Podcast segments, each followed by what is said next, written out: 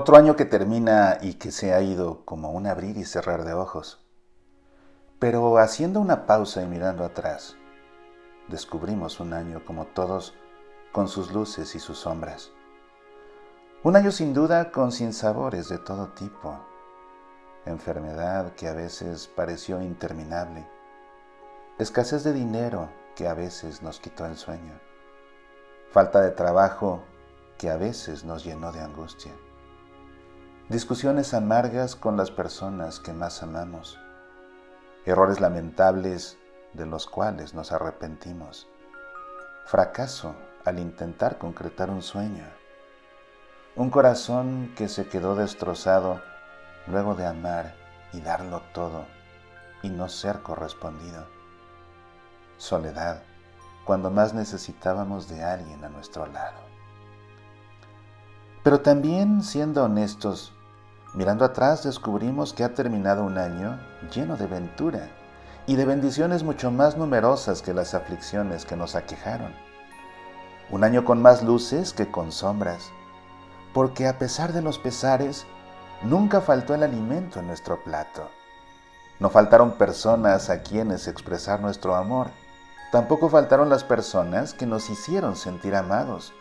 Nuestros padres, nuestros hermanos, nuestros hijos, nuestros sobrinos, nuestros primos, nuestros amigos, a veces hasta nuestros compañeros de trabajo y sobre todo aquella persona por quien estaríamos dispuestos a ir hasta la luna dos vueltas y de regreso. A pesar de nuestros errores, hubo oportunidades de enmendar o de emprender un camino distinto. Aunque hubo discusiones, también hubo momentos de reconciliación aunque fracasáramos al concretar un sueño, hemos seguido soñando. Tantas bendiciones que ni siquiera nos detenemos a valorar. A lo largo de este año, durante sus 365 días, abrimos los ojos cada amanecer y seguimos vivos. Cada vez que respiramos, nos llenamos de oxígeno que nos mantuvo vivos. Cada ducha por la mañana que nos renovó el entusiasmo, cada taza de café o de té, cada vaso de agua que nos ayudó a seguir adelante en el camino, cada sonrisa que recibimos que nos provocó a nosotros una misma, cada palabra amable que nos hizo sentir que vale la pena vivir, cada contacto con nuestros amigos que nos recordó que no estamos solos en esta vida, a pesar de que ellos se encuentren lejos, pero ahora más que nunca a nuestro alcance a través de un mensaje de ida y vuelta cada prenda de vestir que cubrió nuestro cuerpo y que lo hizo lucir bien y le dio cobijo. Y lo más importante, la presencia de Dios en nuestras vidas. Un Dios amoroso que no solo nos mantuvo vivos a lo largo de este año, sino que se hizo presente, porque siempre estuvo ahí, invisible, pero cercano, silencioso, pero actuante, bendiciéndonos a través de nuestros hermanos, de sus manos, de sus palabras de cariño, y también haciéndose presente de manera perceptible.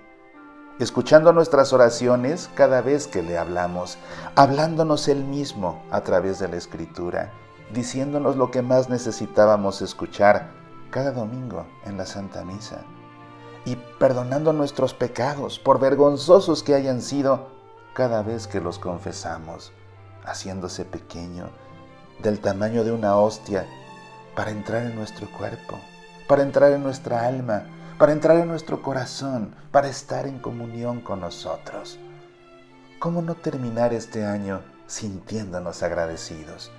Agradecidos con aquellos que hicieron que vivir este año valiera la pena, pero sin olvidar que cada uno de ellos fue también una bendición de Dios en nuestras vidas. Y agradecidos de manera principal con Dios nuestro Padre bueno y amoroso y providente que siempre nos dio casa, vestido y sustento. Agradecidos con su Hijo, que siempre estuvo a nuestro lado. Agradecidos con su Santo Espíritu, que nos dio luz cuando las sombras nos cubrían y que mantuvo en nuestro corazón viva la llama del amor. Gracias a Dios por este año que hemos vivido y por haber llegado una vez más hasta el final.